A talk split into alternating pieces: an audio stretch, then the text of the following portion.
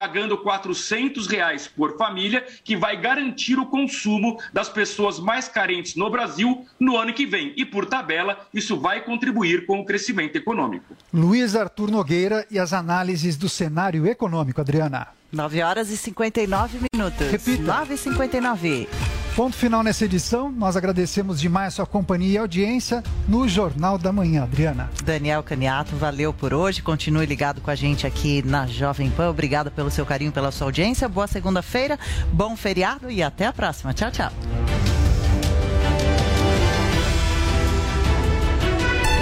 Você ouviu na Jovem Pan.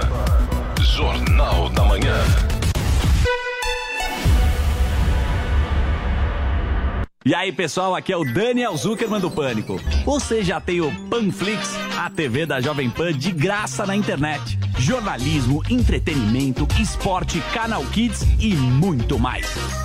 Baixe agora na App Store ou no Google Play, que é de graça. Eu já baixei o meu.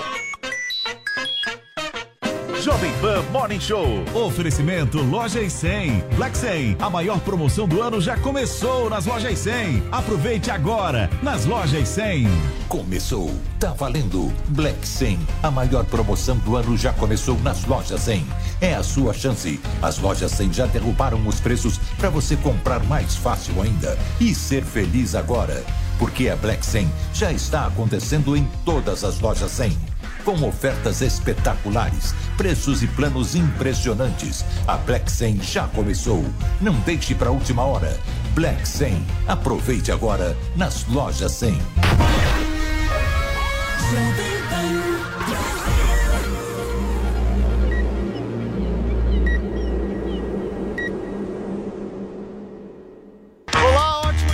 Você, minha excelência. Chega mais porque começa aqui na programação da Jovem Pan News o nosso Morning Show nesta segunda-feira, feriadão. E se por um acaso você está achando que este programa é gravado, você está muito, mas muito enganado, porque nós estamos ao vivo, diretamente aqui dos estúdios da Jovem Pan News em São Paulo para todo o Brasil, contando muito com a sua audiência. Você que come camarão ou não, você que senta de perna cruzada ou não, o seu lugar é aqui porque este programa reúne absolutamente todo mundo e muitos assuntos para a gente conversar hoje, porque a filiação do presidente Jair Bolsonaro ao Partido Liberal, marcada para o próximo dia 22, foi suspensa. O anúncio foi feito pelo próprio presidente da legenda, Valdemar da Costa Neto, com quem Bolsonaro diz que tem muito a conversar. Prato com camarão e ocupação do MTST vira alvo de críticas da direita nas redes sociais. A polêmica surgiu após uma foto do ator Wagner Moura comendo a quentinha. Prefeitura de Bauru autua McDonald's pela utilização de banheiros multigênero. O município tomou a medida após a reclamação de uma consumidora da unidade. Tudo isso e muito mais para agitar o seu feriadão nesta segunda-feira, contando muito, mas muito com a sua audiência. Certo, Paulinha? Hoje é feriado, mas a gente está numa animação incrível. E aí eu quero saber de você o seguinte: se por um acaso eu vier a sentar com as minhas pernas cruzadas aqui nesta segunda-feira. O que isso significa? É. O que Vai, até o fim, Paula, até o significa? fim, Até o até o fim. Ah. Significa? Peraí, que senão. Acho até o fim. Significa, hein? Significa. Tem significado isso, Paulo? O, o Adrilho estava explicando, eu nunca soube, sempre me sentei assim, dessa forma, com as perninhas Sim. cruzadas aqui no Morning Show. Mas posso mudar a posição, sentar mais assim, vocês não Faz estão vendo assim, na câmera. Olha a atração coisa fatal mais- aí, hein? É, Eu não sei, né? Eu posso fazer desse jeito, de outro jeito, eu não sei. O Adrilho tem muitos significados por trás disso, eu É uma nunca semiótica imaginei. da sexualidade da pessoa. É uma semiótica Eu da acho assim, ó, eu sexualidade. sento de pernas cruzadas porque eu sou um dandy e sou um aristocrata. Não sou esse ogro que senta. Não, Mas o cara, o cara abria, parecia... questão, eh, o detalhe, o detalhe da sexualidade. Eu sento A normal, semiótica eu da normal. sexualidade é o pezinho. Se você fizer assim, ó, close no pezinho, close no pezinho. Se você fizer assim com o pezinho, ó, ui, ficar com a pontinha do pé apontada pro baixo. chão, aí É o efeminado. há, problema é o pé. suspeita. O, pe- é o pezinho. Agora, fizer assim, ó, pé viril e pra balançar o é pé, viril. aí é um homem ansioso e maço. Então eu, Eu sou aristocrata, tenho outra mas visão, hein? Eu tenho outra visão sobre Meu isso. Deus. Gente. Olha, eu nunca pensei que a gente fosse ter essa aula matinal. Era O só Vini pra é meio dar... másculo, meio gay, olha lá. É, tá Tô- não, eu tô-. Eu tô no meio termo, pra agradar todo mundo. Agora isso aqui é um É, árabe. ovo. Adriles, Adriles, rola na internet, nos meios mais de extrema direita, meio misóginos, esse papo de que esse jeito que você senta é próprio do homem beta. Então você acha que é um. Eu sou alfa beta. Um homem beta. Drilinho, alfa, você senta igual ao Dória, depois você Não, reclama. não, o Dória faz Essa é a pezinho, verdade. eu não faço pezinho. Você senta igual a ele. Paulinha, e aí? Eu tô um Me pouco conta qual é a chocada. hashtag do programa de hoje, porque essa discussão É. das pernas é digna de uma segunda-feira. Pois é, eu tô até.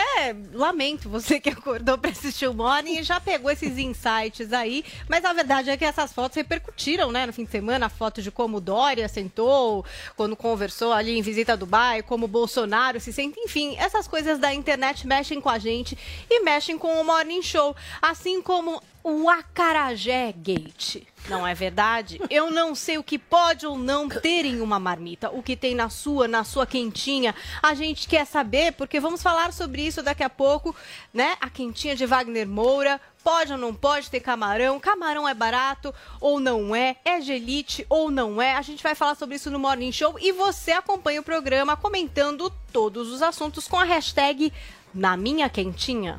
Muito bem. Na minha quentinha, vocês participem, participem aí no Twitter junto com a gente nesta segunda-feira de feriado, ao vivo aqui na Jovem Pan. E hoje tem manifestação de Cuba, né, Vini? Tem, tem protesto lá Clima no tá Sumaré. Lá no Sumaré.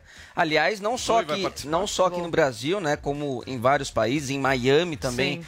nos Estados Espanha. Unidos, na Espanha, várias pessoas aí ah, saindo às ruas para protestar contra o governo cubano, né, Zoe? Para dar apoio aos cubanos que estarão saindo hoje às ruas contra a ditadura cubana lá em Cuba. Isso aí. Então Muito a gente bem. vai se dirigir até o consulado de Cuba em São Paulo. Quem quiser ir está muito convidado. Às 14 horas eu estarei lá.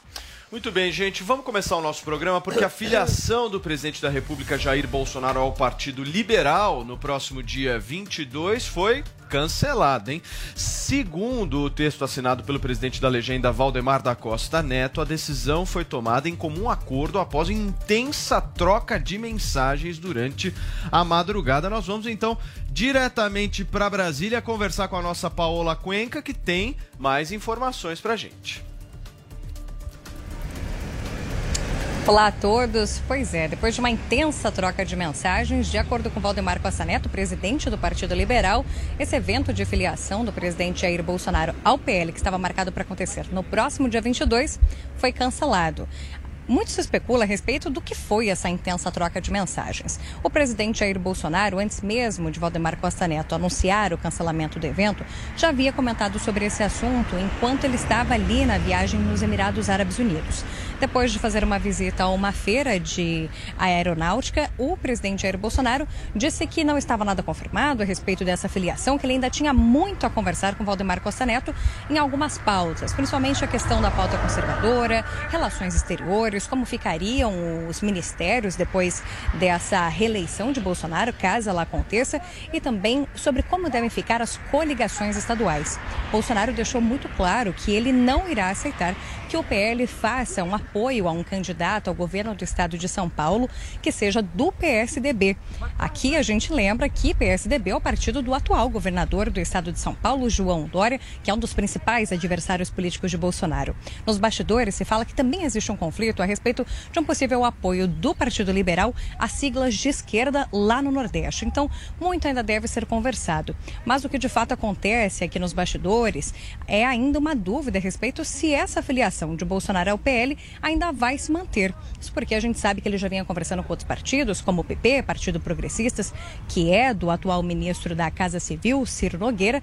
Então agora fica a dúvida se essas conversas vão voltar a acontecer ou se Bolsonaro de fato continua no PL e só termina de ajeitar essas questões. O presidente Jair Bolsonaro tem que se decidir sobre qual partido irá se filiar até março do ano que vem para poder disputar as eleições de 2022. Muito bem, tá aí a participação da nossa Paola Cuenca com a gente diretamente de Brasília, bem em frente ao Palácio do Planalto. Muita gente aí tirando foto, aproveitando o feriadão em Brasília. Obrigado, Paola. Volto sempre aqui ao nosso Morning Show. E vamos continuar em Brasília, porque lá está ele, o homem mais firme desta emissora, o homem que trabalha das 6 horas da manhã até as 10 horas da noite, sempre com esse sorrisão estampado no rosto. Zé Maria Trindade, bom dia pra você, Zé. Você tá de perna cruzada ou aberta, Zé? Olha, olha, Paulo, primeiro não é trabalho, isso aqui para mim é diversão. E segundo, eu, eu analisei, analisei, cheguei à conclusão que o ato de cruzar as pernas significa vontade de ir no banheiro. Nada Que isso? Uma boa. Bem, Não boa consigo tese. ver outra, outro significado Bela nisso, tese. Paulo. Ô Zé, conta pra mim um pouquinho. Você tem informações aí sobre essa história toda que rolou no final de semana? Troca de mensagens, mensagens até, segundo o que a imprensa relatou, um pouco fortes aí demais. O tom se elevou justamente entre o Valdemar e o Bolsonaro. Eu quero saber, a filiação molhou? Paulo, de- é, é, me informaram aqui que foi vai para não sei para onde e vai tomar não sei o quê. Foi um negócio forte essa troca, essa Jesus, intensidade aí de troca de mensagens, viu? A coisa azedou. Ô Paulo, é, a filiação do presidente Jair Bolsonaro num partido político não é nada simples, não. Eu comparo ao ato de estacionar um transatlântico num mar ali cheio de barcos pequenos e grandes e minado, com várias minas ali espalhadas. É muito complicado. É, os líderes se acertam e tal, e de repente começam a aparecer as dificuldades regionais. Os chefes regionais dos partidos mandam recados, como no caso, olha, esse pessoal aí, ele se referindo ao pessoal do presidente Jair Bolsonaro, é nosso adversário aqui no Estado. Né? Isso é comum. Aí é preciso fazer é, ou substituições no Estado, destituição de diretório. Isso é muito complicado, isso não é tão simples assim. E essas divergências acabaram, nesse caso do PL, explodindo em São Paulo. Valdemar tinha um sonho de repetir a aliança ali Bolsodólar, Bolso é, é, Dória.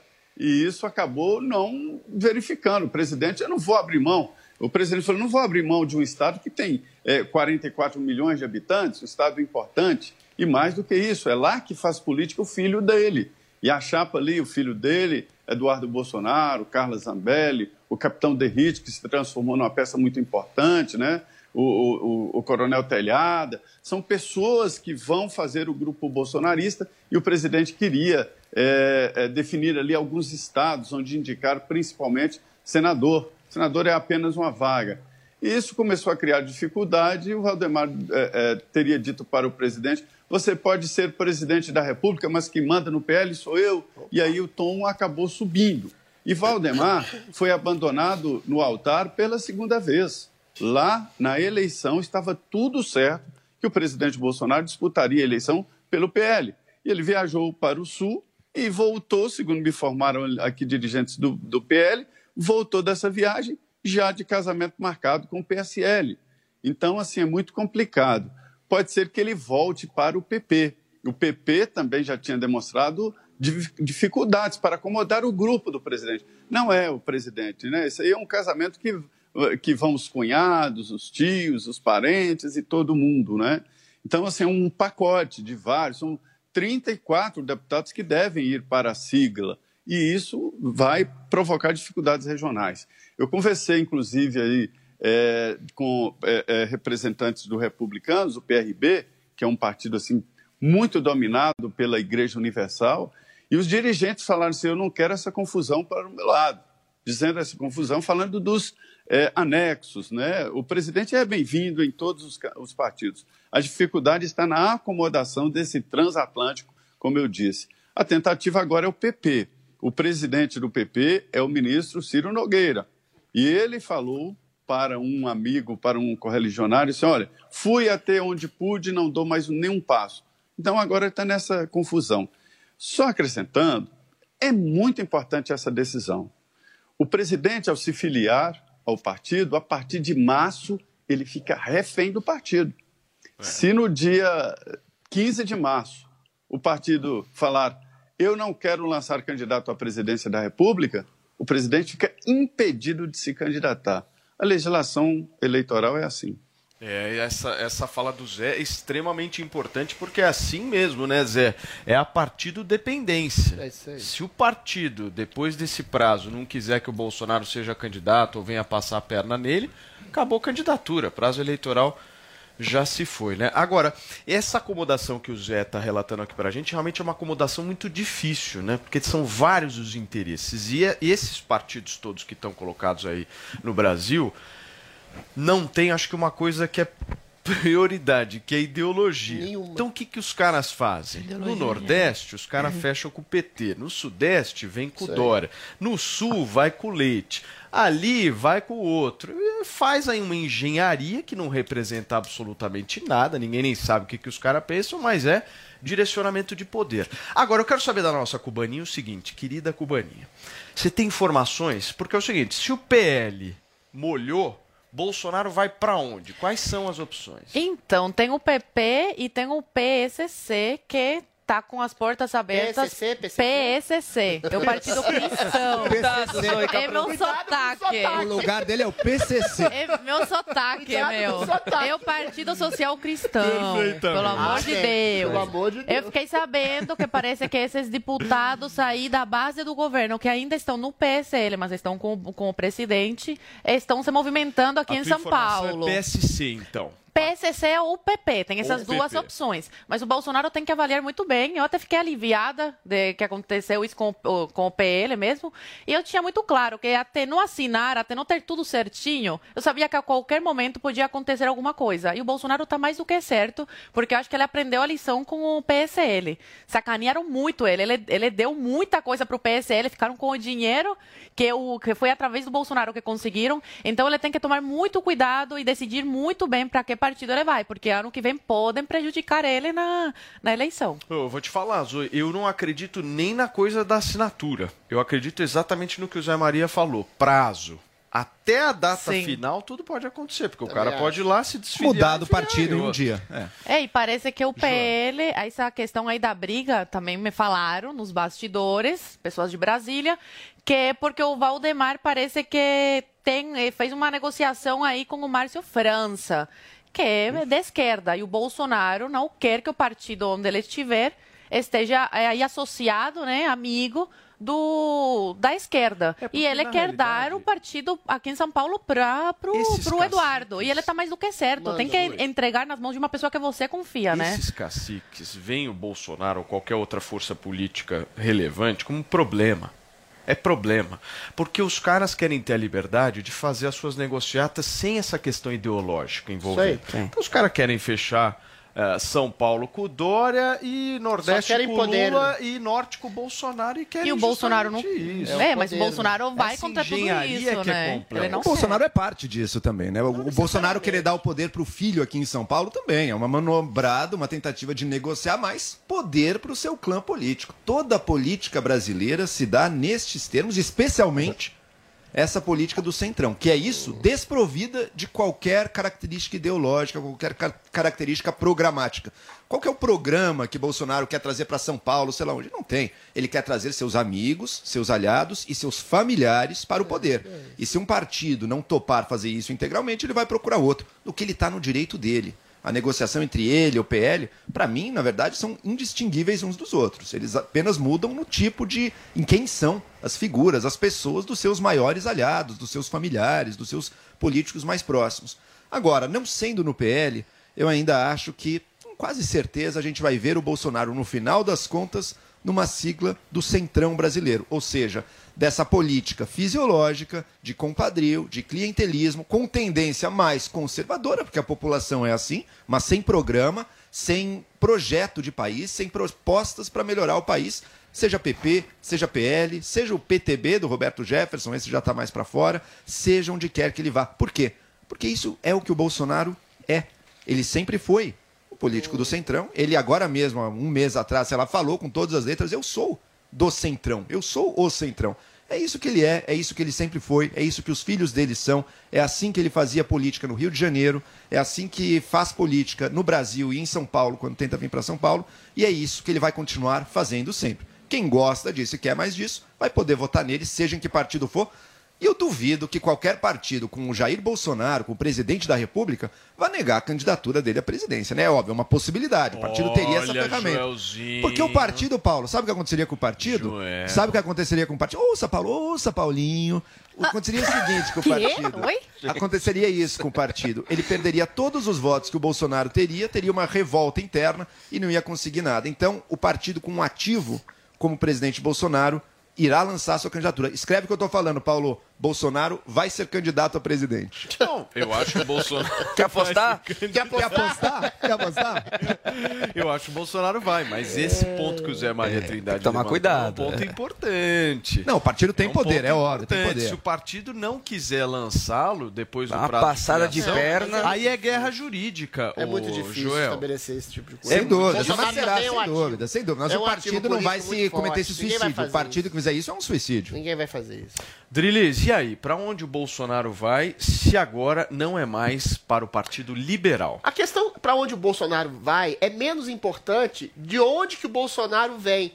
Porque esse tipo de política excrescência, de partidos fisiológicos, estão nem aí para ideologia ou princípios, querem suborno, querem poder, isso é oriundo daquilo que se chama em conceito de, de teoria política de teatro de tesouras. Sempre o PSDB e o PT, nos últimos quase 30 anos, dominaram a cena política brasileira e esses partidos fisiológicos orbitavam Ora para um, ora para outro. Quando interessava mais, calhava mais, ou algum dinheiro a mais, para um dos dois espectros dessa cena política. O Bolsonaro furou exatamente essa bolha e, eventualmente, é, conseguiu arregimentar uma manifestação conservadora que estava como demanda de- reprimida na história do, do- do Brasil, só que não tinha exatamente um partido ideológico e realmente afinado com esses valores e ideais. Então, o Bolsonaro se elegeu com o apoio de alguns eventuais oportunistas, Joyce Hasselman daqui, Alexandre Frota dali, todo mundo que acreditou utopicamente na possibilidade que se tornou real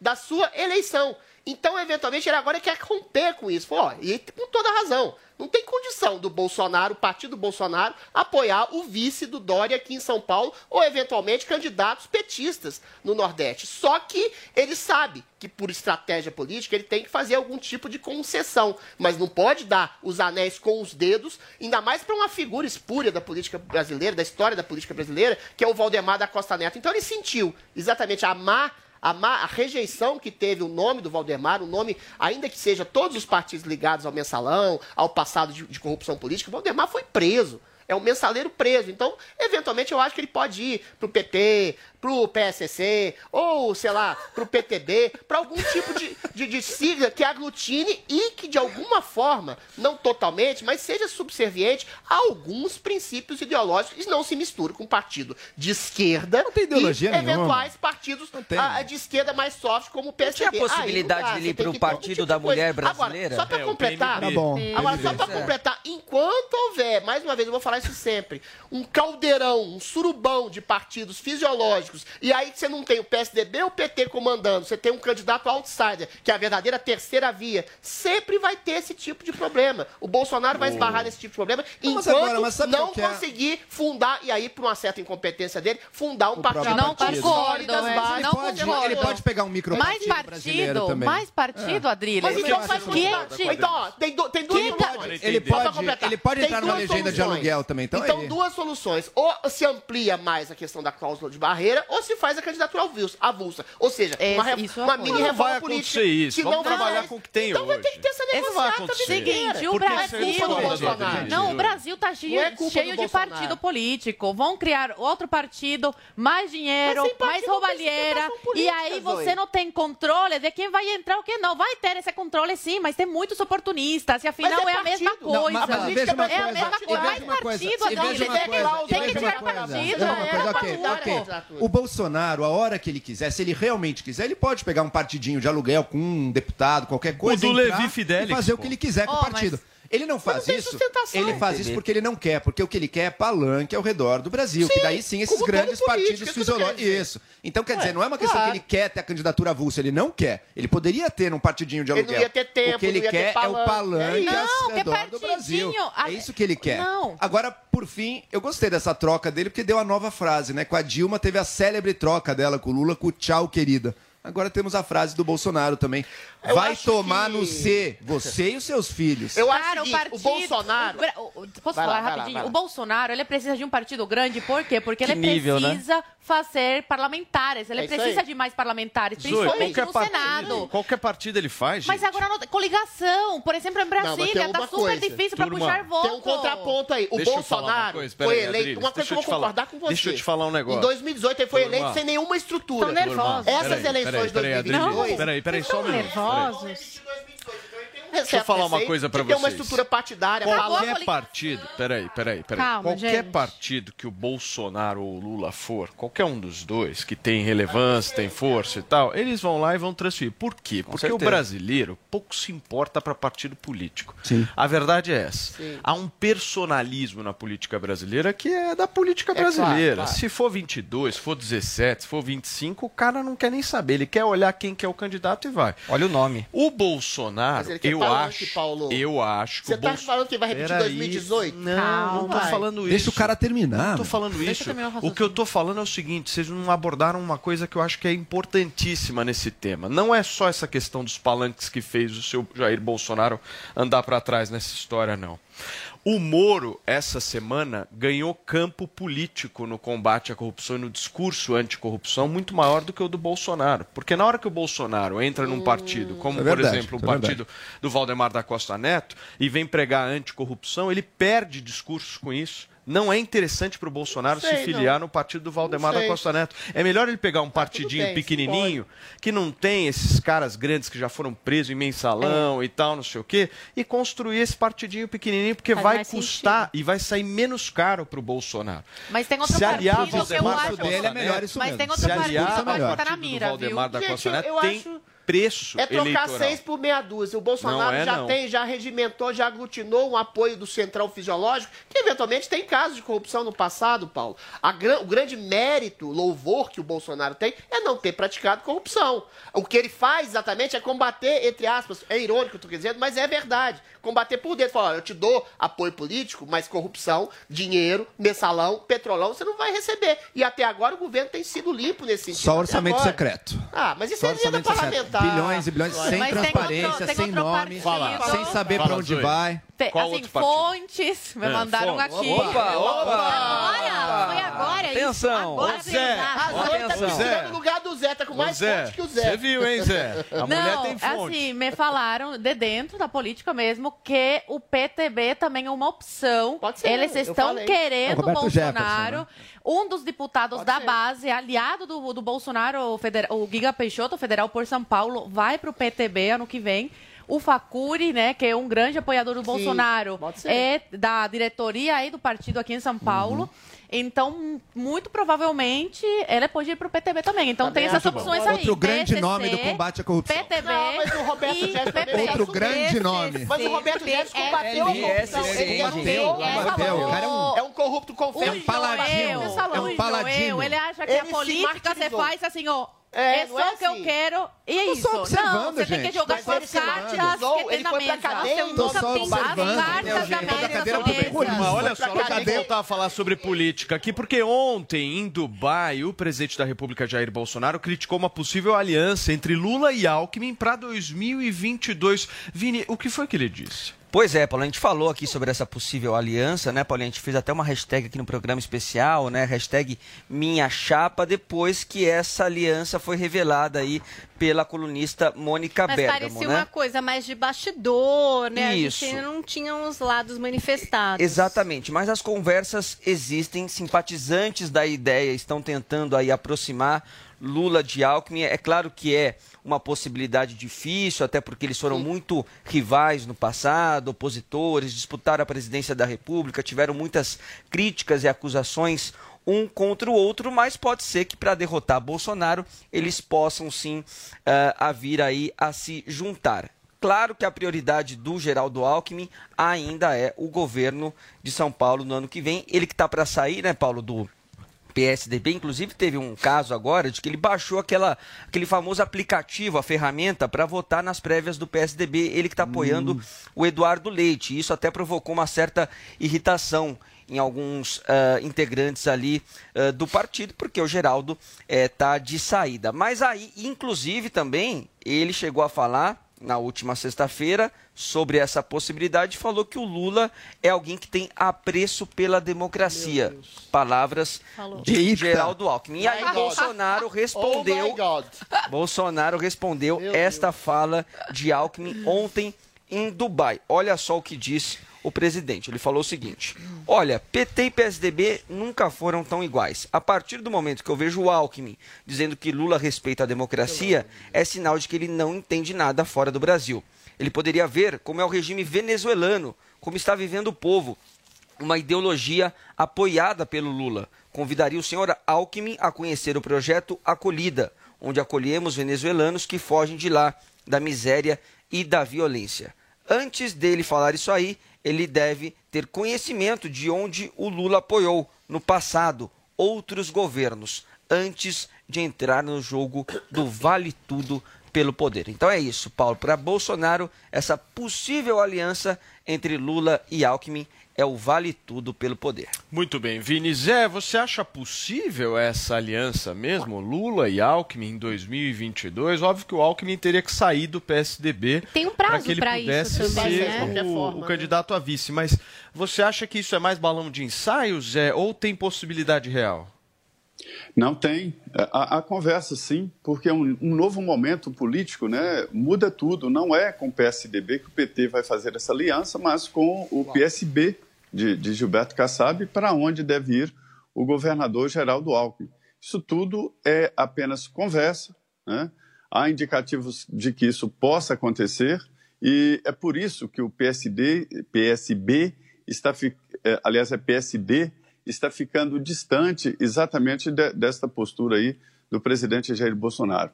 É, Paulo, haverá uma reacomodação partidária no Brasil. O Bolsonaro ele é, é um marco na política nacional. A partir dele, a sacudida nos partidos foi muito grande. Veja o que ele fez, por exemplo, com o PSDB. O PSDB hoje ficou um partido pequeno. Né? Acabou aquela eh, história do PSDB disputar com o PT. O PSDB agora ficou pequeno. Pode ser que nesta briga aí entre eh, Dória e, e o Leite, né, acabe em nada, porque serão, vão disputar um partido pequeno. Me dizem aqui que, na verdade, eh, eh, essa, esta, vamos dizer, gestão de patrimônio eleitoral do PSDB tem visão para o outro, a outra eleição, porque essa já sabe perdida. Muito bem, Zé, obrigado pela sua participação aqui no nosso Morning Show neste feriado, firmes e fortes por aqui. E amanhã, terça-feira, a gente está junto. Valeu, Zé. Muito bem, isso aí, obrigado. Muito bem. O Paulo, Zé você tava... votaria nessa chapa, Lula Alckmin? Deixa eu falar uma coisa pra vocês, peraí. O Zé, o Zé falou de uma possibilidade do Alckmin, que é justamente a saída do PSDB pro PSD, do PSD. Gilberto Não, eu Kassab. não sabia calma, disso, calma, PSD. eu vou explicar Esse é o movimento que teria que Eu ser sabia é, do PSB. calma, esse é um movimento. É, uma esse é um dos possibilidade é, movimentos. sai do PSDB e vai pro partido do Kassab. Isso aí. A outra possibilidade, sai do PSDB e vai pro partido do Márcio França, PSB. que é o PSB. Uhum. E a terceira possibilidade, sai do PSDB e vai pro União Brasil, que é a junção DEM do PSL. com o PSL. São três hipóteses Todos aí na querem mesa algo- E aí posso complementar uma informação, Paulo? Caso ele vá para o PSB e ocorra mesmo essa aliança eh, de Lula com Alckmin, aí o PT se Isso. proporia apoiar o Márcio França Isso. Para o governo de São Paulo. Aí sim PT? seria, seria Sim. organizada. Abandonaria o Boulos Deus, que e apoiaria o Márcio França. O Boulos sempre É um come poeira com o PT, né? O PT nunca ajuda o cara. É. Você quer. Você não, quer... não quero, só tô Ah, Mas aí observando. você fugiu. Só tô dizendo, o PT na hora... Olha o desejo do O. Boulos, o, Boulos sempre, o Boulos sempre vai lá, que acha que vai ter o apoio, o pessoal entrega triste, tudo. Você fica triste. O pessoal entrega tudo pro PT, mas daí o PT, na hora H, deixa o Boulos ali PT, não sozinho. Mas o Paulo fugiu da minha pergunta. Você fugiu da minha pergunta. Se votaria Porque chapa. você é um cara que gosta do Alckmin, né? Não, eu você não gosto votaria nessa acho chapa? Todos mas- querem o Alckmin. Eu acho o seguinte. Eu gosto. É um cara que gosto. agregaria. O Lula ganha com isso? O Lula falar. Com? Minha humilde dele? opinião. É. Eu acho Um que existem limites. Deixei de gostar. E o limite é estar É ao lado Lula. de Aí, Lula. isso aí. Boa, não dá.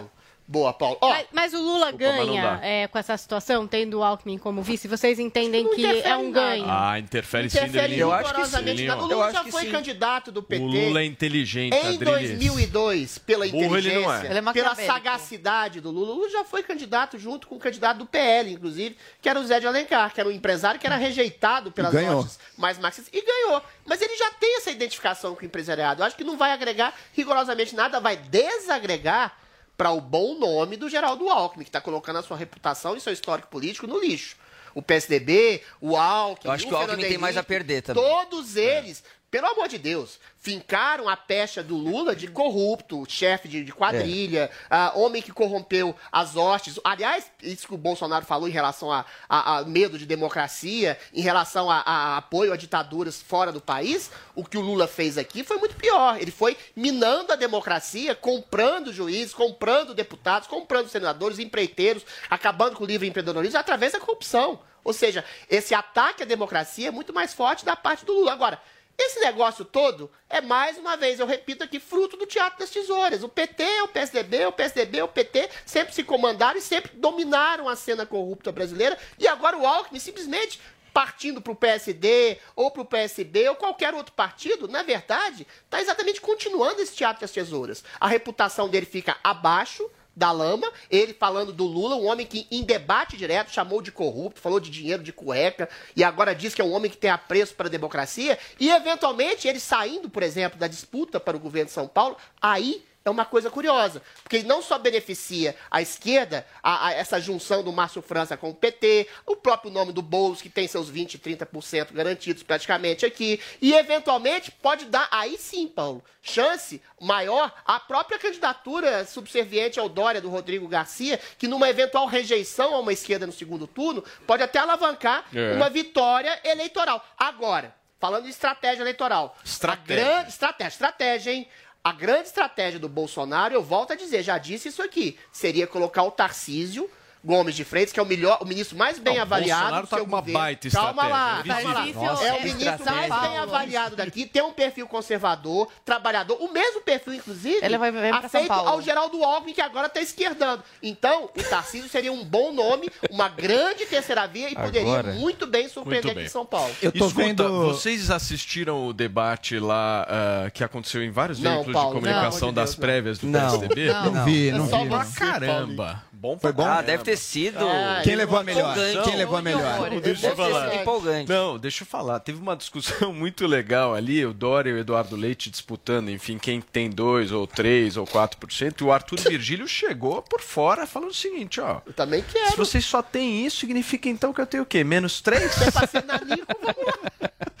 Sensacional. Exato. Joel Pinheiro da Fonseca, eu quero saber. Transfere a pergunta que você fez pra mim pro Joel Vini, por Você favor. votaria nesta chapa, João Pinheiro da Fonseca? Lula Alckmin. Gosto muito do Alckmin. Alckmin foi um bom governador aqui em São Paulo. Os números mostram isso da economia, da segurança. Teve falhas também. Não teve foi problemas. ele do- teve da problemas. merenda? Foi- mas não era, ele não tinha. Teve, houve uma suspeita de escândalo. Houve suspeita de escândalo, mas se provou que não tinha absolutamente nada a ver com, com ele, com o governo dele. Mas houve sim essa suspeita. Agora, fez um bom trabalho aqui em São Paulo. Agora, ele também é alguém que é muito, profundamente pragmático. É. Ele é alguém É, que não. oportunista, né, não, Joel? não, pragmático, no sentido de poder Não, se no- aliar no com modo esse, de com governar. aquele. Não, com o ele, ele é não, bom na pô. gestão, ele é bom na gestão pública. Ele não é bom nesse. E foi isso que faltou para ele, inclusive, em 2018, que ele teve uma tentativa de ser candidato a presidente. Ele foi candidato, né? Mas acabou assim com uma votação bastante inexpressiva, porque ele não tem essa, essa percepção do que, que importa para as pessoas, quais são as ideias, quais são os valores, quais são os valores que estão em jogo aqui. Ele não tem muito disso. Ele vai, ah, vou trabalhar com o Lula. Agora é o seguinte: dizer que o Lula é um democrata é fechar o olho para duas coisas. Uma, o que o Bolsonaro falou, e nessa o Bolsonaro falou a verdade, em que, olha, o Lula está avaliado ao que há de pior e mais autoritário no nosso continente. Venezuela, Cuba, tentativas na Argentina, outros governos aí, ah, Nicarágua, a gente estava falando esses dias, né? Tudo isso. Por outro lado, isso fora do Brasil. E dentro do Brasil, com práticas que, se não foram de solapamento, de, de agressão armada contra a democracia brasileira, foram de subversão, foram de corrosão corrupta aos mecanismos da democracia. Tudo bem, ele não está atacando a urna, a votação, mas ele está comprando deputado. Comprar deputado também é um ataque à democracia. Se os deputados estão votando, que estão recebendo dinheiro, eles também. A democracia não está funcionando. Se as estatais, se as empreiteiras privadas grandes estão sendo usadas como canal de propina para alimentar partidos políticos que vencem eleições com mais facilidade, isso não é democracia, isso não é ser um democrata também. Isso é subversão, é a corrosão, é a degeneração da nossa democracia. Sem as palavras agressivas, mas com uma prática que é igualmente nociva. Então, não. Não tem esse papinho de dizer que Lula é democrata e Alckmin. Eu acho que ele tem muito mais a perder com essa aliança. Você tá sendo burro. Porque eu acho que o eleitorado que gosta dele burro. não votaria nele numa chapa com Lula do que o, é do que o Lula tem a ganhar também. Acho que não iria tanto para ele. Então acho que Alckmin, a não ser que isso seja um projeto real, que ele realmente vai seguir isso adiante, eu acredito que não. Não era para ficar dando afagos também. Eu falo direto, ó, não tem conversa, o Lula errou isso, isso, isso. Tinha, tinha pôster do Alckmin com um bigodinho de Hitler na, na USP, na coisa. É. O cara era, era massacrado, assim, não é que era, ele, era, ele era chamado de fascista, de nazista. O ataque era pesado em cima dele. Então não dá para esquecer tudo isso agora. Agora, por fim, última coisa. Eu quero ver se isso acontecer mesmo, como é que fica justamente toda essa militância de esquerda, né? Que passou anos jurando que É. o PSDB era o fascismo mais horroroso, ditadura militar, morte, Também. destruição, Tudo acusando de, de- tudo. é- Agora com que cara Bafo ficam? de boca, com que cara, de com que cara ficam agora quando isso acontecer? Conversa. Muito bem. Deixa É eu só, isso, deixa eu só né, contrapor o Vini? Joel Por aqui. favor. Joel, uma coisa eu discordo de você. É que o Alckmin está sendo ingênuo de achar que vai ficar na sombra do Lula. O Fernando Henrique Cardoso, que já chamou o Lula de chefe de milícia corrupta, falou e fala reiteradamente, semana sim, a outra também, que vai apoiar Lula. Eventualmente, o Fernando Henrique não acredita nas chances eleitorais do Dória e do PSDB nessa eleição. Isso chama-se teatro, segundo turno, né, teatro de Adriles? Não, tesouras. não, não, uma é uma não. esquerda com macacão. Não, Vamos lá, peraí, Uma esquerda com macacão, outra esquerda identitária. Não, não finalizei, não. Eventualmente, Não é que um você já se fez seu alimenta do comentário e a outro. Zoe não fez Ah, não, ainda perdão, dela. então Só um minutinho, Um se alimenta querido. do outro. Eu falo, e cada vez se reforça mais isso que eu falo, que é o seguinte, eu falo que, que o Bolsonaro é a terceira via. Porque foram anos e anos aí de PSDB e PT, alternância de poder. Era é, o PSDB, depois o PT, que é a mesma coisa no final. Por isso que eu falo que o Bolsonaro é a terceira via e está se mostrando agora. Estão fazendo de tudo, de tudo mesmo, vendendo a alma pro demônio para conseguir derrubar o Bolsonaro ano que vem. Então mostra cada vez mais como o PSDB e o PT são igualzinhos. É, mas o Alckmin, ele tá quebrando com o PSDB nesse movimento mesmo, Tá. né? Ele mesmo nunca É foi quebrar o Dória. Bolsonaro. Não, isso é, não tem nada a ver com desespero. Exato, O Dória tirou os exato. tapetes Isso dele se chama desespero. Dória. E o. Lula, ele tem Outra. chances reais o movimento de do Alckmin ganhar. é pra pegar o Dória. O Dória. Vingança. pra pegar o Dória. assim, filho do O Alckmin. Dória, Isso. o Dória Gente, tirou o Alckmin é personalismo assim, do é. Alckmin, tirou o protagonismo do Alckmin e loucura. comandou Sim, o É porque o de Alckmin criou Paulo. politicamente o Dória e o Dória passou o que ele tapete dá, ali. Ele prejudica o Alckmin de alguma forma. Sim, mas, é- o Dória, mas o olha Dória, só, sim. o Alckmin tem, tem, tem, uma, uma- tem uma rejeição muito, muito menor do que a do Dória. Então, assim, o Dória tirou a máquina partidária das mãos do Alckmin, mas, eventualmente, o apoio popular ao Alckmin hoje é muito, mas muito maior do que o próprio Dória. O problema é, até que ponto o Alckmin, nesse teatro de tesouras, que ele sabe que existe, ele não é tão ingênuo assim, É. não vai queimar o próprio filme como tá Agora, queimando o Fernando não, Fernando Henrique, sim, o Fernando Henrique não é candidato a nada. tesoura Fernando Henrique não é candidato a nada, ok, não tem ok, nada pra a perder. fechar, O pra Alckmin fechar, tem. pra fechar, O pra Alckmin fechar. tem a perder. Pra fechar, primeiro que Ah, não existe essa de teatro de tesouros. Isso é uma movimentação política do Alckmin. Não. Aquele. Quanto ao Fernando Henrique, o que ele vê é o seguinte: na visão dele é o seguinte: primeiro, é óbvio que no primeiro turno ele é PSDB. Agora, no segundo, entre Bolsonaro e Lula, pra ele, Lula. É, fez parte do movimento que para ele é o mais importante da vida dele, sem dúvida, de Acha redemocratização. muito corrupto, Joel, pelo amor de de Deus. redemocratização brasileira, uma, uma centro-esquerda corrupta que fez parte desse movimento. Falou que a ética e o do PT era Bolsonaro roubar, Joel. E o amor de Bolsonaro representa a ditadura militar, cuja ética bem. também era roubar. Então, pro Ah, Fernando Henrique, Joel. ele vê Turma. essa dualidade. Deixa eu falar uma coisa pra vocês. A gente vai sair aqui do estado de São Paulo, onde nós estamos discutindo a política, Lula, Alckmin. Nós vamos diretamente pra Londres, um lugar chique, fino, conversar com o nosso Renato Senis, porque ele já está lá posicionado e o governo da Áustria, né, Senis, é exemplo de outros países aí da Europa, decidiu adotar a partir de hoje algumas novas medidas de restrição contra a Covid-19. Eu quero que você possa explicar um pouco pra gente. Bom dia, Paulo. Bom dia a todos que acompanham e participam do Morning Show. Você disse país chique, elegante, país chique, elegante aqui é, no Reino Unido, cidade chique, elegante Londres, e muito fria também, temperatura de 8 graus nesse momento. A Áustria realmente inovando aí no combate à pandemia, o primeiro país europeu a instalar o chamado lockdown para não vacinados. A partir de hoje, na Áustria, só pode sair de casa quem apresentar o passaporte da vacinação. As pessoas que não receberam as duas doses da vacina podem sair apenas em casos de necessidade. Aí o governo elencou os casos de necessidade. Apenas podem sair para trabalhar, para comprar comida, para ir ao hospital, para se vacinarem, obviamente, ou uma vez por dia podem sair para realizar atividades físicas. As autoridades vêm dizendo que esse, é um passo necessário porque os não vacinados estão prejudicando os vacinados. Inclusive, o chanceler da, da Áustria, o Alexander Schallenberg, disse que é dever do governo garantir a saúde e a segurança das pessoas. Muita gente dizendo também que não vai ter como as autoridades é, garantirem que as pessoas estão cumprindo as regras, né? Mas hoje a gente já viu nas principais cidades austríacas muitos postos de checagem, muitas forças de segurança parando as pessoas, perguntando, pedindo para mostrar o passaporte da vacinação, pedindo para compro comprovarem que estão indo trabalhar ou estão indo comprar comida. Lembrando que hoje na Áustria já é necessário o passaporte da vacinação para praticamente tudo. Para você entrar em bares, restaurantes, museus, cinema, para você trabalhar também você precisa apresentar o passaporte da vacinação ou o comprovante de teste negativo. O teste negativo, né, é realizado nas últimas 72 horas, mas o governo então resolvendo fazer dar esse novo passo aqui na Europa. Segundo o governo, isso é necessário para incentivar a vacinação. A, a, a Áustria hoje tem 63% da população vacinada,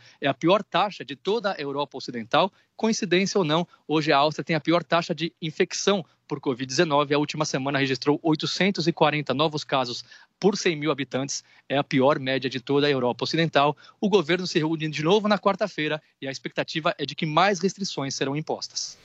Senise, obrigado aí pela sua participação no nosso Morning Show, trazendo informações aí sobre o que está rolando na Áustria, em toda a Europa, o nosso correspondente internacional. Olha, gente, uma rápida parada aqui no nosso Morning Show e na volta a gente vai discutir sobre essa questão do lockdown para não vacinados lá na Áustria e também tem polêmica quentinha do camarão em uma ocupação do MTST. Uma foto do ator Wagner Moura comendo o prato gerou algumas críticas de políticos da direita e aqui no Morning Show a gente discute discute: é comunismo purinho ou uma crítica elitista? Fica por aí porque agora são 10h45. Se o povo tem dúvidas, ele tá lá para responder. Pra mim isso é coisa de viado. Ah, é nada. É, é nada. Mitadas do Bolsonaro. Bolsonaro, eu tô com muita raiva porque eu vivo batendo e arranhando a lataria do meu carro. O que eu faço para isso não acontecer mais? Troca de sexo! Baixe agora na App Store no Google Play, no celular ou tablet. Panflix, a TV da Jovem Pan de graça na internet. Você sabia que o Pancadão é o único que te dá a chance de ganhar uma BMW 320? É verdade, Botini? Claro que é! Assinando o Pancadão, você pode ganhar esse super automóvel e muitos outros prêmios. E o melhor, pagando apenas 66 centavos por dia. Para concorrer é só acessar pancadão.com.br e assinar. Essa semana tem PlayStation 5. Assine agora, vem pro Pancadão. Começou, tá valendo. Black 100, a maior promoção do ano já começou nas lojas 100. É a sua chance. As lojas 100 já derrubaram os preços para você comprar mais fácil ainda e ser feliz agora. Porque a Black 100 já está acontecendo em todas as lojas 100 com ofertas espetaculares, preços e planos impressionantes. A Black 100 já começou. Não deixe para a última hora.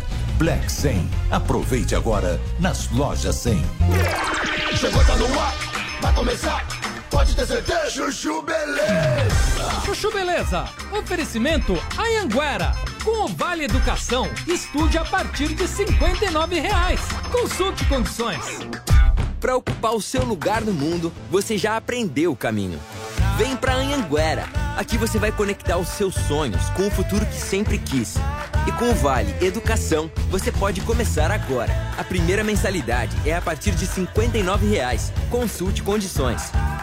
Levante a bandeira do estudo e faça a diferença. Anhanguera. Ocupe seu lugar no mundo. Inscreva-se já. anhanguera.com Doutor Pimpolho. Droga de trânsito. E justo agora me dá essa dor de barriga insuportável. Ai, eu não vou conseguir chegar em casa. Se f... Onde é que tem um posto de gasolina?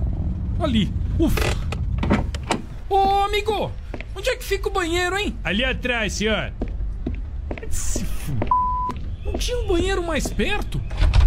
Não acredito. Tá trancada. Ô, amigo! A porta tá trancada. A chave fica lá no caixa, senhor. Pede pra mocinha ali, ó. Se f... Opa! Ô, empresta a chave do banheiro aí? Pois não, senhor.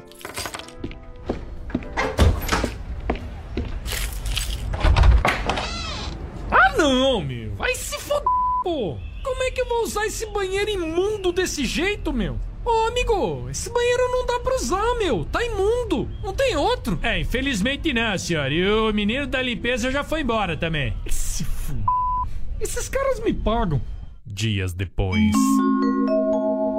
E aí, Pipolho? Então é esse o posto de gasolina que você comprou? É, Almeida. Legal, né? É, só dá uma reformada, né, Pipolho? Ah, eu sei. Mas antes eu tenho que fazer um negócio. Quer ver, ó? Ô, amigo, chama lá o rapaz da limpeza. Fala que é o Dr. Pimpolho, o novo dono aqui do posto que quer falar com ele. Pode deixar, doutor. E chamou, doutor? Amigo, isso aqui é o único banheiro do posto, certo? Para cliente e funcionário, né? É, sim, senhor. Beleza. Então é o seguinte, ó. Vai lá, espalha cocô na privada, nas paredes, espalha em tudo, tá? Fecha o registro da água e tira todos os rolos de papel higiênico de lá, beleza? É, mas é... É, meu. Agora esses frentistas vão sentir na pele o que eu passei, meu. E ó, se limpar esse banheiro tá demitido, hein, meu? Ai de você se limpar esse banheiro, meu. Doutor Pimpolho. Chuchu Beleza! Quer ouvir mais uma historinha? Então acesse youtube.com barra chuchu beleza. Horas e ter o 50 direito. minutos, nós estamos ao vivo aqui na Jovem Pan conversando sobre essa questão envolvendo ao lockdown, né, para pessoas não vacinadas na Áustria, certo, Vinícius Moura? Certo, Paulo E assim a gente vai, vai, volta, volta e vai, certo, Paulinha? É isso mesmo, a gente quer ouvir aí a finalização do comentário do Adriles. Finalização? Eu preferia Vamos não lá. ter ouvido o começo, mas agora Vamos lá, termina. o que eu Pra falava fechar, é... Recapitula Pra e fechar, calma lá, finaliza. calma lá, é. deixa eu falar. A lá. Áustria tem uma tradição já, infelizmente, na Segunda Guerra Mundial, de prender pessoas, discriminar pessoas. Uma tradição autoritária. Foi lá o berço do nosso querido Adolfinho, do Bigodinho, o ditador. Então, assim, eu acho muito triste que eles estejam, em vez de Adolfinho. conscientizar a população, obrigar uma população a ficar fechada, trancafiada, cercear a liberdade. Infelizmente, a gente está caminhando para uma ditadura sutil, que a sua liberdade de ir e vir, de trabalhar, de não querer inocular uma substância, sobretudo quando existem grávidas, pessoas com comorbidades, que eventualmente querem esperar um pouco mais, elas serem cerceadas no seu direito natural de trabalhar, de ir e vir e colocar ou não algum tipo de substância no seu corpo. Conscientização, sim. Obrigação, nunca, jamais. Isso é preci- princípio de ditadura em qualquer movimento, em qualquer país. que seja. Joel Pinheiro da Fonseca, você acha realmente necessário um lockdown desses? Olha, é uma medida dura, mas aparentemente necessária, porque uma parte relevante da população não se vacinou e ela representa um risco voluntário. Claro, quem tem motivo, quem tem um atestado médico e tudo, não precisa. Agora, quem pode e não quis, é um risco para as outras pessoas. Então a medida pode sim ser necessária. Só uma nota aqui: eu acho lamentável comparar uma medida de saúde pública dessas da Áustria com fascismo, nazismo, com holocausto. Ué, é autoritarismo. é um desrespeito É ao sofrimento histórico, assim, que não tem Não, eu comparação. não tô comparando e agora, com os e agora judeus, pra, comparando e agora com medida autoritária. só pra Pelo amor continuar, de Deus, isso, não tudo bem, entendi. Não agora, e só eu pra, e só pra continuar, a Áustria tem de verdade movimentos neonazistas, fascistas, isso existe lá. Vocês acham, você acha que eles são pró-vacina ou anti-vacina? Tá respondido, né, gente? Assim como no Brasil e em outros lugares, são todos anti-vacina. O fascismo, o nazismo, está contra a vacina, inclusive na Áustria. Zoe, para fechar. É, viva o controle social, né? Os países que mais vacinaram são, são os que estão apresentando mais casos de contaminação. Então, qual o sentido, né? Se você se vacinou e está imunizado, do outro ter que se vacinar também. Qual é o próximo Não, não passo? é assim, o paredão? não é assim. Os que mais se paredão? vacinaram É não se vacinou. quem tem vai mais- morrer? quem tá é isso? vacinado- Cadê a liberdade? É- é Cadê? justamente pra Que preservar país vidas, que Quem tá vacinado tem sintoma mais Joel. É justamente, é justamente para Gente, preservar a não, vida de senhor. todos. Quem tá assim vacinado são tem sintomas reduzidos. Gente, Acaba com a outra, liberdade de um, e outra pelo bem questão- social. Não é acabar com a Gente, liberdade. não é os acabar com a países- liberdade. É sua escolha, mas as consequências da sua escolha. Paulinha, fala. Acho que Paulinha, por favor. quando a Zoe fala, os países que mais vacinaram estão com aumento no número de contaminações. Que países são esses? Alemanha e Holanda Qual- têm número de vacinados. Brasil- Quais eles são um- os mais número- Olha a queda vacinados? de- São os mais vacinados. Não são. Então, os países é que. essa. Peraí, gente, agora eu só vou falar. Os países que estão tendo dificuldade em avançar na vacinação, de fato, estão observando um aumento no número de casos. Não, Paulinha. É Alemanha isso que tem e Holanda acontecido. tem um grande número de vacinados Não. e estão observando um aumento de casos também. Principalmente Isso não quer não vacinados, não né, dizer que as gente? pessoas estejam morrendo mais. não vacinados. Mas assim, não é, não, é verdade que os países que menos se vacinam... E gente, é entre Quem que está espalhando a epidemia? Os não vacinados Ah, desses países. É como nos Estados Unidos. é como nos Estados Unidos. A gente está vendo e a epidemia, a epidemia dos não vacinados. Na A epidemia dos não vacinados. número. Infelizmente, infelizmente, Gente, a vacinação tá muito claro. neonazistas, extrema-direita, que são anti-vacina. Direita, Tá muito são, claro. Neonazismo e do extrema-direita. Pegou corona e tava vacinada, cara. Ah, Não é zero, Zoe, mas cai brutalmente. Cai brutalmente. É óbvio, é mas cai e brutalmente. Se vocês continuarem falando assim é desse uma jeito, vai ser aquele é corte. Vamos organizar isso daqui, Então porque senão fica muito chato. Hoje é é feriado, eu tô com um pouco de dor de Tá, cabeça. Joel Pinheiro da Fonseca.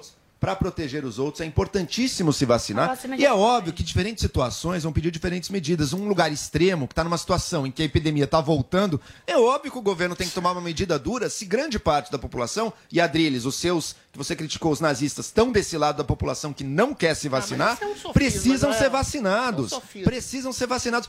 Você quer fazer essa escolha de colocar os outros em risco, você vai Não lidar é com as isso, consequências Joel. das Muito suas bem. escolhas. Adriles Jorge. Alemanha e Holanda têm um grande número de população vacinada e está tendo um novo surto de disseminação do vírus. A vacina, ao que tudo indica, não é para proteger a disseminação, mas a proteger a redu para colocar dois, a redu calma, a redução do tipo de sintoma. Então, quem está vacinado já tem um número reduzido de sintomas, não tem que exatamente temer quem não foi vacinado. A medida da Áustria é completamente autoritária e sim, fascista. Zoe, pra fechar. Só os fascistas são, são do outro lado, né? Isso aí, peraí. como sempre falo, se trata de controle social. Porque se você está vacinado, supostamente você está imune. Então, qual é o risco que a outra pessoa apresenta para você que está vacinado? Mais da metade da população mundial está vacinada, não tá? A maioria está vacinada. Então, essa minoria, por que apresenta esse risco para a sociedade? E na Alemanha, É, que a maioria, a maioria está Cai vacinada. no sistema de saúde fechou, tá tudo fechado na gente. Alemanha agora, Já falou, academia, já, já,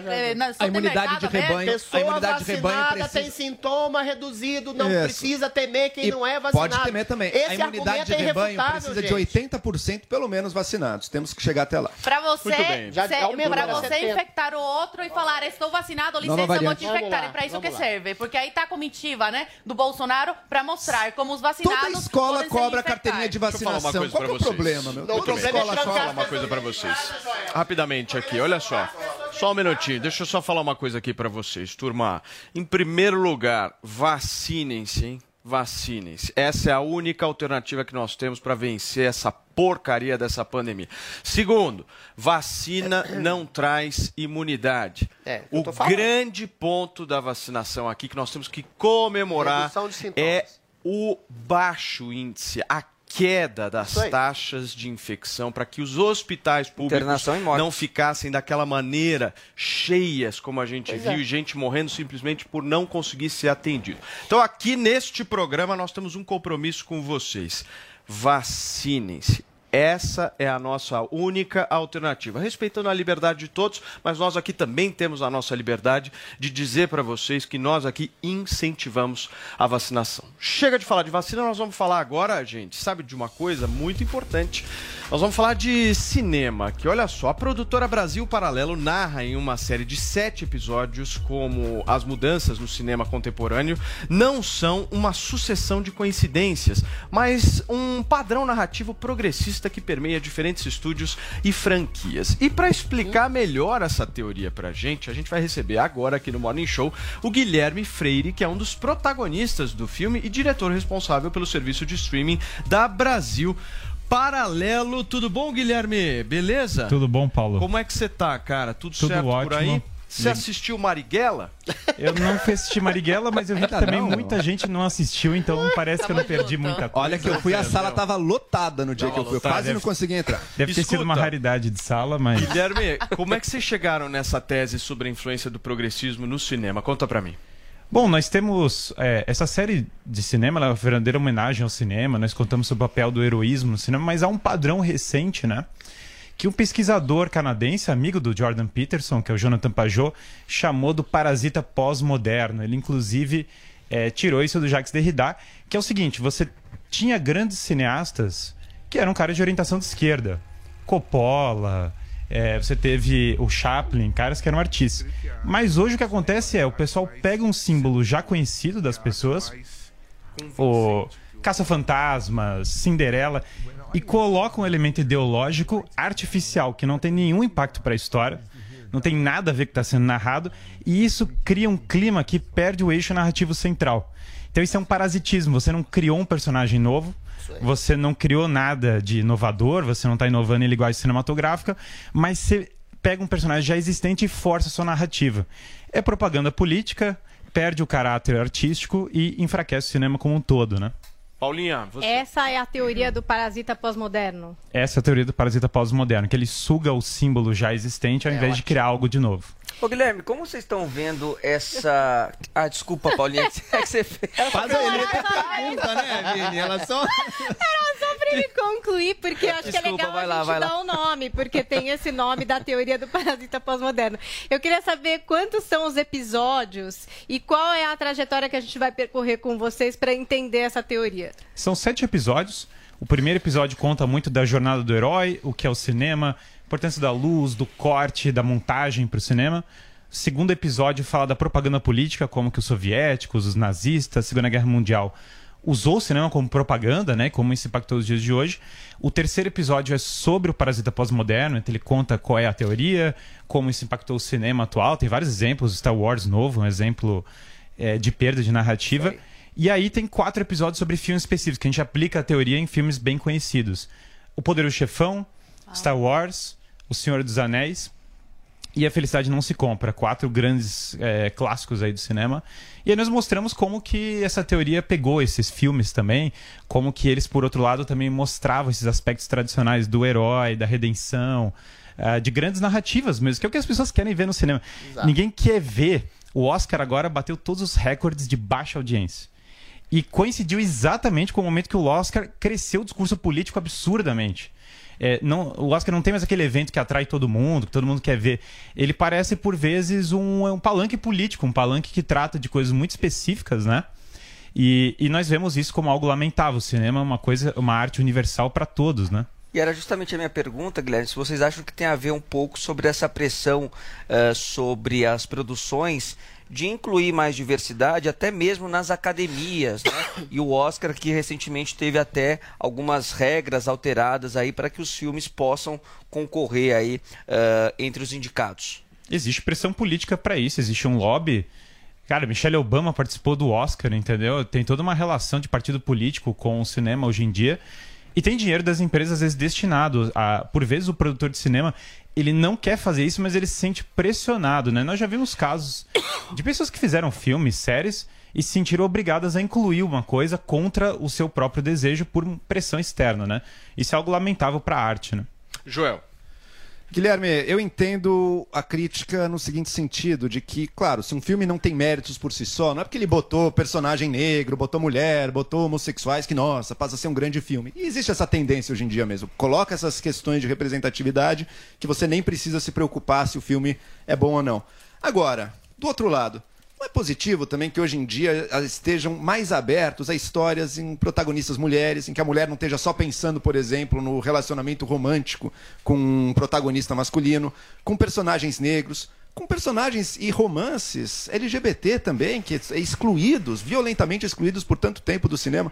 Você não encara que isso também pode ser positivo? Claro, sem substituir. Não como se botou uma pauta positiva, agora o filme é bom. Mas como pautas que estavam realmente ou suprimidas ou muito menos representadas antes. Eu acho que essas pautas são importantes, elas podem aparecer no cinema, mas de uma maneira elegante. Por exemplo, é, Otelo do Shakespeare, que o Orson Welles fez uma versão, trata sobre o tema do racismo, mas é algo de alto nível. Bright Red Revisited, clássico do Evelyn Vaughn, trata de homossexualismo. É, o papel da mulher, pô, a gente teve orgulho e preconceito já no Elíptico, cinema. A gente elíptico teve, no Brightside. a gente teve grandes é, protagonistas mulheres no cinema. A Ingrid Bergman fazia grandes personagens e tal. O que você tem hoje, cara, na verdade, são personagens que nem essa Ray de Star Wars novo. Ela nem faz um treinamento tão claro quanto os personagens anteriores.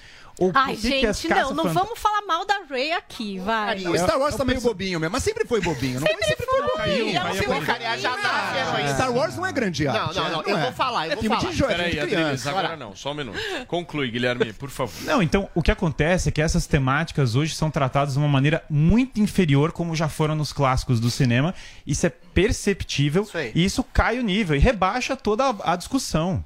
Muito bem, gente. Olha só, continuem ligados aqui no Morning Show pela Jovem Pan News, porque a gente vai continuar discutindo esse, debate sobre cinema aqui com o pessoal da Brasil Paralelo. Agora são 11 horas e 3 minutos. Tem receita que dá certo. O que não dá, você confere no Master Trash. E aí, fizemos? E aí? Bom? Animação? Tô animado aí, Natal, Natal. Oh, oh, oh. E o que, que você vai cozinhar pra nós hoje, fizemos? Eu vou fazer o... mais um hambúrguer. Vou fazer uma sopa de cogumelo. Josias, o que, que você vai cozinhar pra gente? Ah, hoje um prato gourmet. Boa noite. Boa noite, Brasil! não me diga não! Baixe agora na App Store ou no Google Play, no celular ou tablet. Panflix, a TV da Jovem Pan, de graça na internet. Pode adentrar o próximo candidato. A Jovem Pan apresenta Conselho do Tio Rico. Oferecimento Uni Incorporadora. Senhoras e senhores, meu nome é Daniel Zuckerman e esse é o Conselho do Tio Rico aqui na Jovem Pan. Obrigado pelo convite, tô adorando esse programa, tá bombando. Ó, vou falar, a gente foi lá no Rubaiá, você não tá andando, a gente foi comer uma feijuca impressionante, hein, tio? Que isso? É, é verdade, a feijoada ali é destroçal. Não, mas é impressionante, tem uma comitiva de garçom, metre, a galera. O que, que você faz? Você vai dando gorjeta também o Silvio Santos que eu percebi, É né? óbvio, é de 500 em 500. Você vai dando a grana, né? Muito importante, pô, achei bonito. É claro. Tio, é o seguinte, vamos falar agora bonito. Tem muita gente que escuta o seu conselho aqui na Jovem Pan. Eu quero um livro. Toda vez a gente vai poder falar aqui, me fala um livro que transformou É, sua vida. eu recomendo- Pro cara que tá escutando a gente. Eu recomendei já várias vezes esse livro, é até repetitivo, mas ele é essencial. Eu ganhei do Marcel Teles. Boa. Um livro chamado O Obstáculo é o Caminho. O Obstáculo é o Caminho. É, de um cara chamado Ryan Holiday. Tá? Obstáculo é o caminho. Ele, ele fala das dificuldades e como passar pelas dificuldades. Ou seja, tem que tomar muita porrada pra Muita crescer. porrada. E o Marcel Teles é um cara que me presenteou, ele adora dar livro. E Tá. quando eu ganhei, eu falei, ah, esse livro aqui deve ser mais de um. mais, mais, mais Deixou do na mesmo. cabeceira. Eu li em um dia. É mesmo? Eu adorei esse livro. Então aqui, ó, repete o livro pra gente. O Obstáculo é o Caminho, do Ryan Holiday. Boa, vou sempre passar nas lombadas com o tio Rico pra gente subir que nem um foguete, tio. E um beijo grande pro Marcel Teles que me deu esse livro. Marcel, Teles, um beijo grande. Esse foi o conselho do tio Rico aqui na Jovem Pan. Beijo grande. Conselho do Tio Rico. Oferecimento Uni Incorporadora. A Sabesp apresenta toques para economizar água. Abriu, ou fechou. Primeiro, toca aqui comigo. E feche a torneira quando não estiver usando. Tome banhos curtos. E feche o chuveiro ao se ensaboar.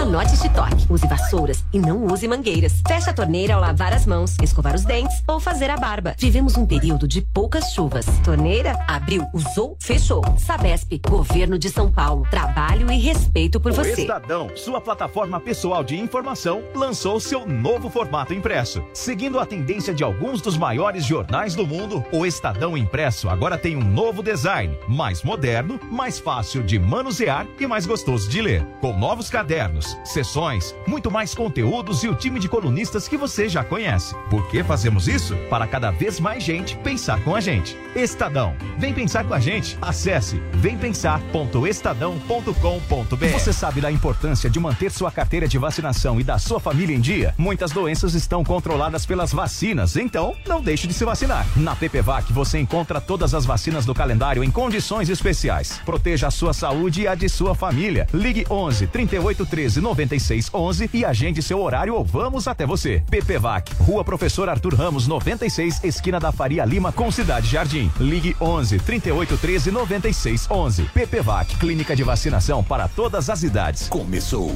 tá valendo. Black 100, a maior promoção do ano já começou nas lojas 100.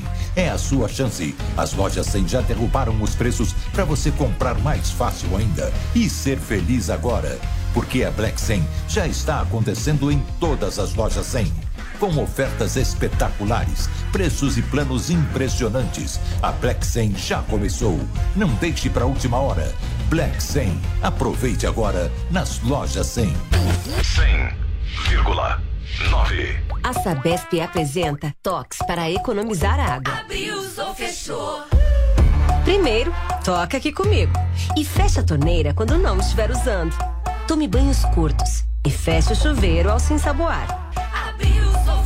Anote este toque. Use vassouras e não use mangueiras. Feche a torneira ao lavar as mãos, escovar os dentes ou fazer a barba. Vivemos um período de poucas chuvas. Torneira, abriu, usou, fechou. Sabesp, Governo de São Paulo. Trabalho e respeito por você. Esta é a Jovem Pan.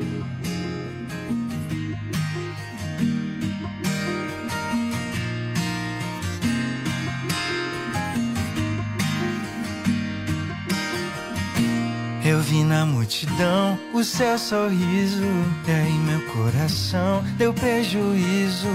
Quase aconteceu ali. Vacilei, congelei, te perdi. Procura-se o sorriso mais lindo que eu já conheci. Procura-se, se leu essa mensagem, compartilha aí. Seu retrato falado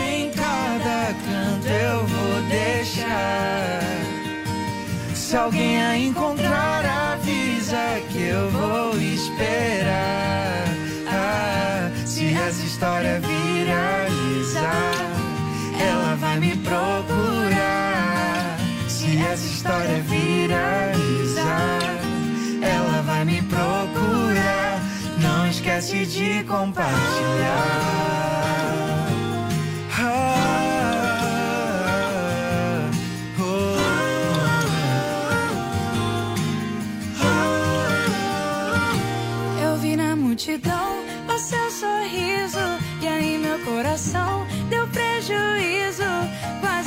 Aconteceu ali.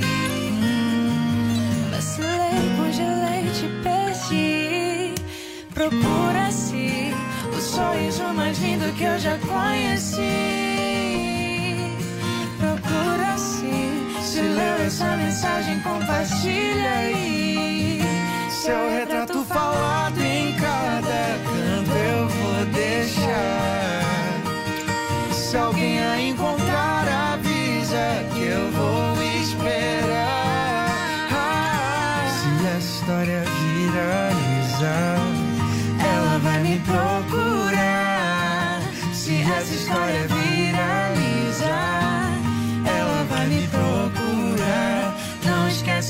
Compartilhar. Só não esquece de Só compartilhar. não esquece de compartilhar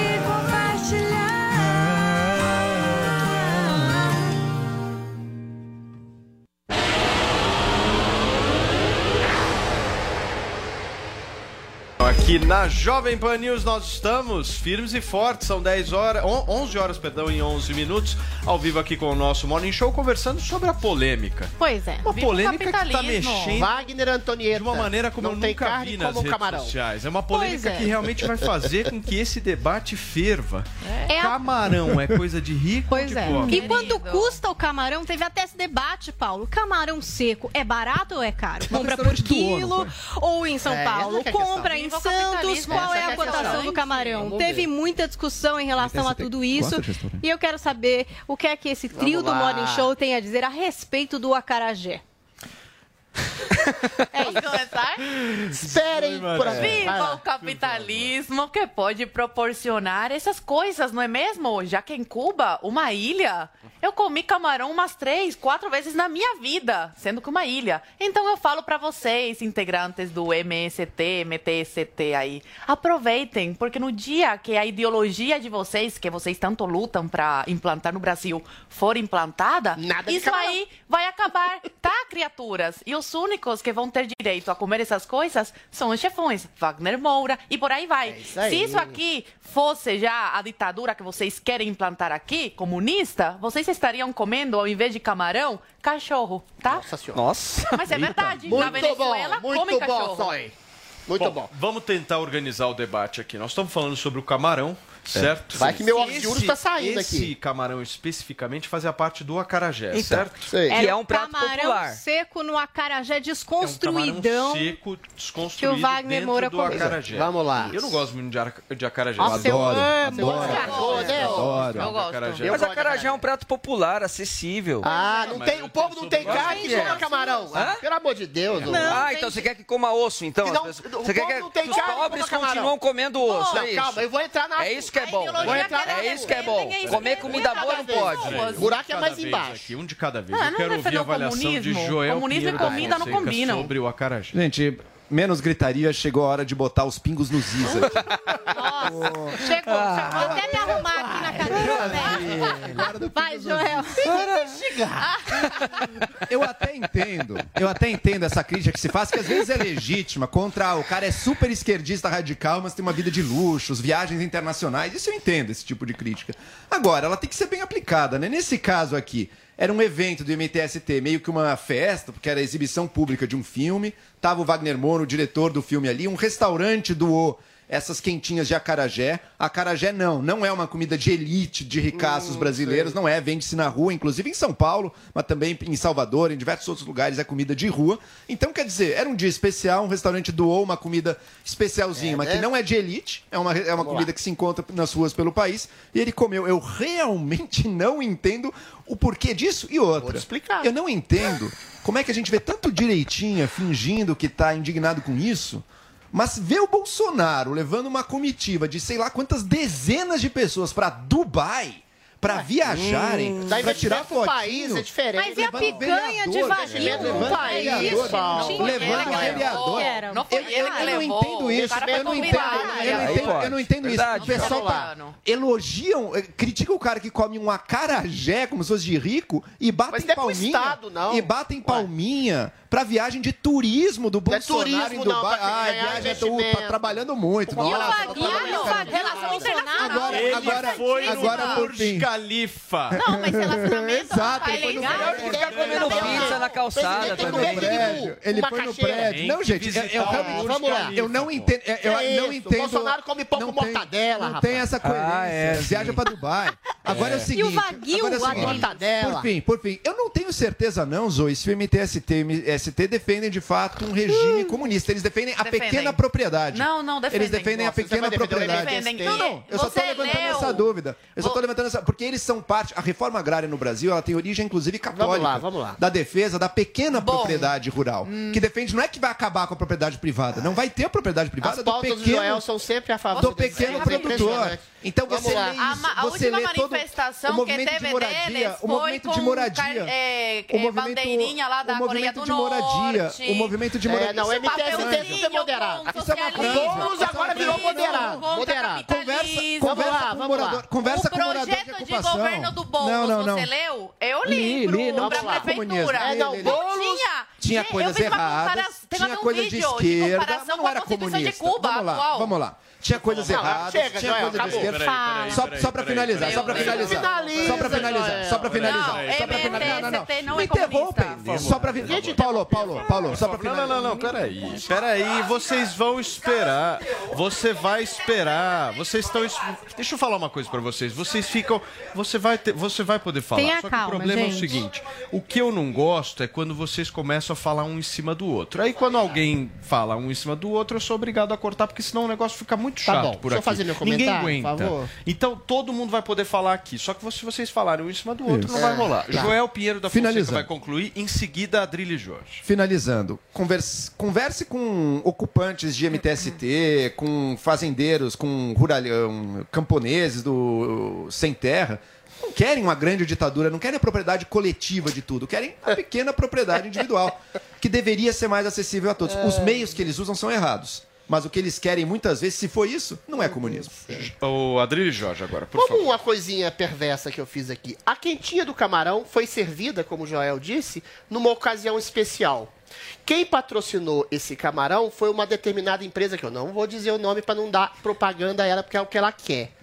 Eventualmente, essa empresa dá camarão todo dia pro MTST ou só dá para encher a barriguinha do ator global que vai fazer propaganda, vai fazer propaganda para a empresa? Então, essa empresa quer lucrar como outras empresas hoje querem Isso, lucrar. claro. Deixa eu falar, Joel. Como outras empresas querem lutar, é, é, lucrar com pautinhas de esquerda, progressistas, às vezes identitárias, chamando os outros de racista, de homofóbico ou de outras coisas. Se essas empresas querem fazer algo realmente pelos trabalhadores, não é patrocinando atorzinho da Globo ou mesmo movimento de invasores de terra, de gente que não respeita o princípio pilar do capitalismo moderno, que é a propriedade privada. O que eles deviam fazer pagar melhor seus empregados, contratar mais gente, dar serviços de qualificação, ou seja, pelo capitalismo, que é o sistema vigente no Brasil hoje, que é o sistema mais vigente no mundo hoje, que tirou bilhões de pessoas na miséria, em vez de promover invasão de terra, depredação de território, invasão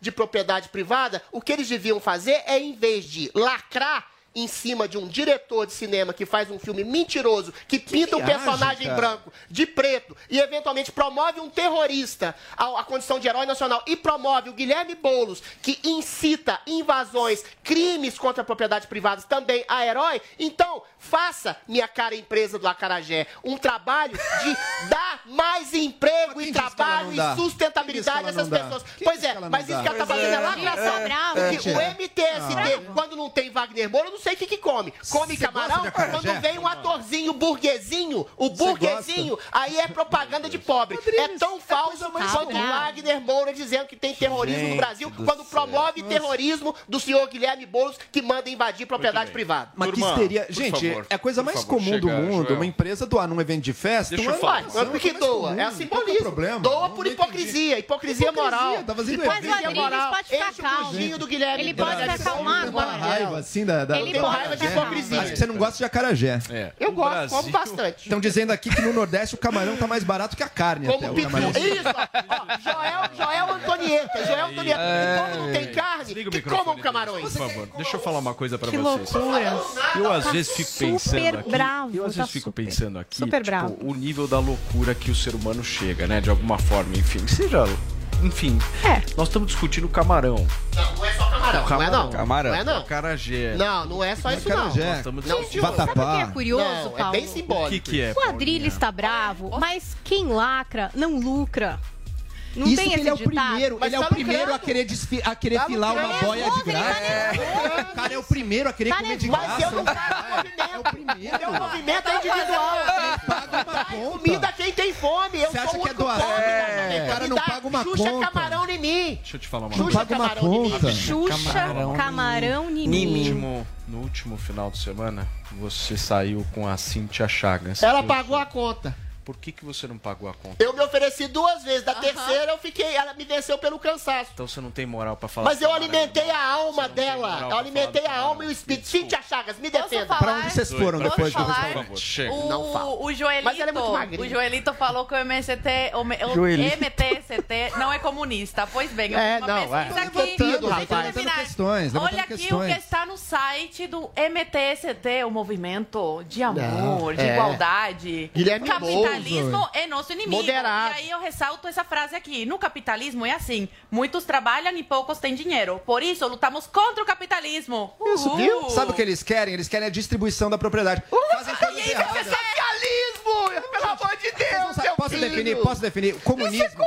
Comunismo é propriedade Não, não é. estatal dos Não meios de é. produção. É divisão. meu Deus do Isso é do Chesterton. diz. Guilherme. Guilherme Você já leu Chesterton? Guilherme Boulos, um grande capitalista. Você já leu Chesterton? Você já leu Chesterton? Já É li. é di- então, é divisão da propriedade Agora não. eles querem. É. É, vamos embora. Querem Turma, deixa eu falar uma coisa eles vocês. Olha só, a reclamação de uma consumidora sobre o uso de banheiros multigênero em uma unidade do McDonald's de Bauru, no interior do estado de São Paulo, fez a prefeitura do município autuar o estabelecimento. O destaque chega no Morning Show com Fernando Martins. O caso viralizou nas redes sociais por conta de um vídeo em que uma mulher acusa a empresa de ser comunista por ter banheiros individuais que não são separados por gênero. O assunto tomou grandes proporções e a prefeitura de Bauru autuou a lanchonete. A vigilância sanitária disse que houve descumprimento do Código Sanitário da cidade em dois pontos. Um deles diz que os sanitários devem ser separados e identificados para cada sexo. A prefeita de Bauru, Suelen Rosindo Patriota, em suas redes sociais anunciou que as providências foram tomadas. Segundo o governo municipal, a lanchonete tem até 15 dias para apresentar sua justificativa ou recorrer.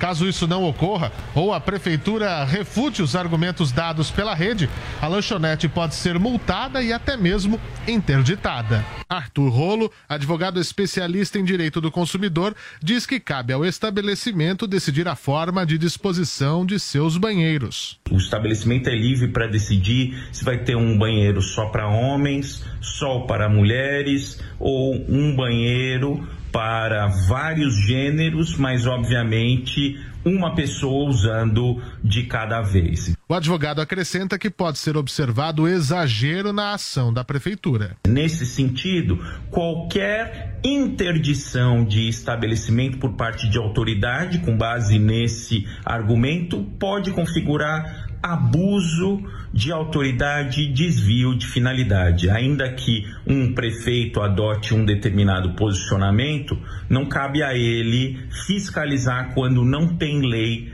permitindo que ele faça isso. O McDonald's se manifestou por nota dizendo ter o compromisso com a promoção de um ambiente inclusivo e de respeito em seus restaurantes e adotou as cabines individuais de uso independente para que todas as pessoas se sintam bem-vindas e possam utilizá-las com conforto e privacidade.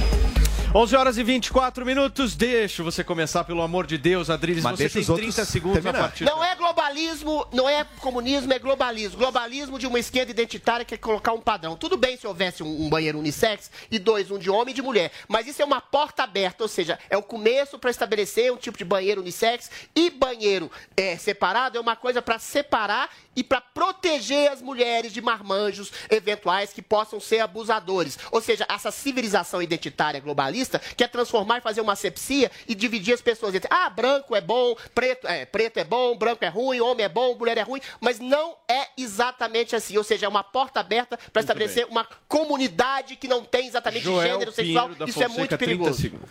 Tá aí, tudo é comunismo. Querer dividir a propriedade comunismo, usar banheiro com o mesmo gênero é comunismo também, tudo virou Não, comunismo. eu já expliquei. Agora, o restaurante tem que ter o direito de fazer como ele acha melhor. E essa questão do gênero hoje em dia é real. E a pessoa que nasceu homem, mas hoje em dia é uma mulher e se considera mulher, que banheiro ela vai? É uma questão real isso. Agora, só por fim, só para botar o sal também, minha mãe levantou um ponto contra isso aí.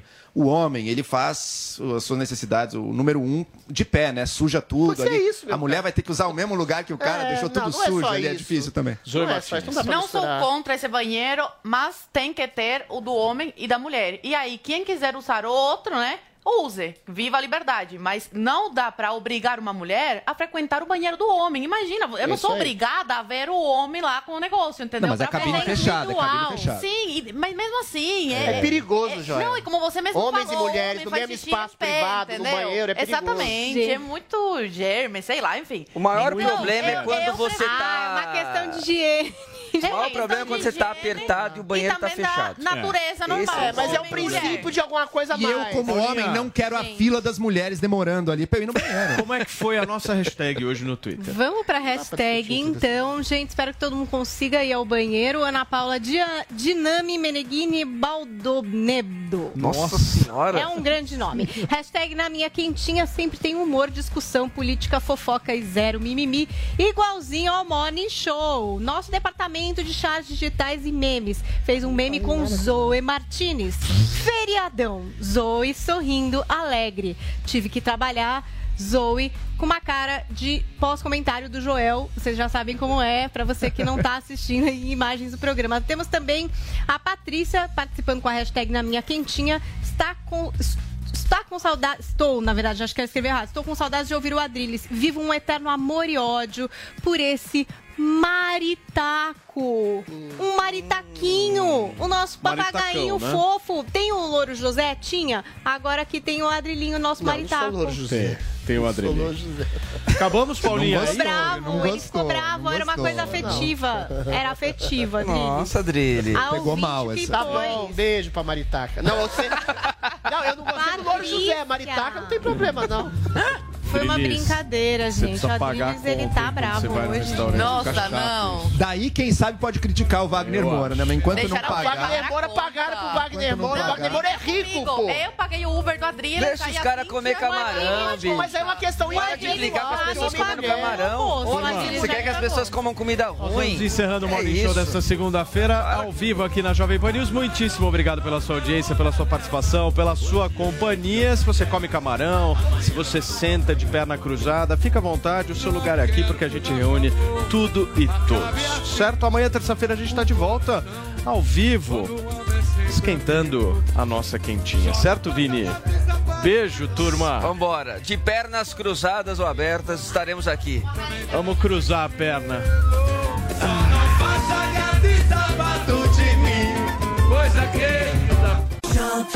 Agora 11h31, bom feriado pra você.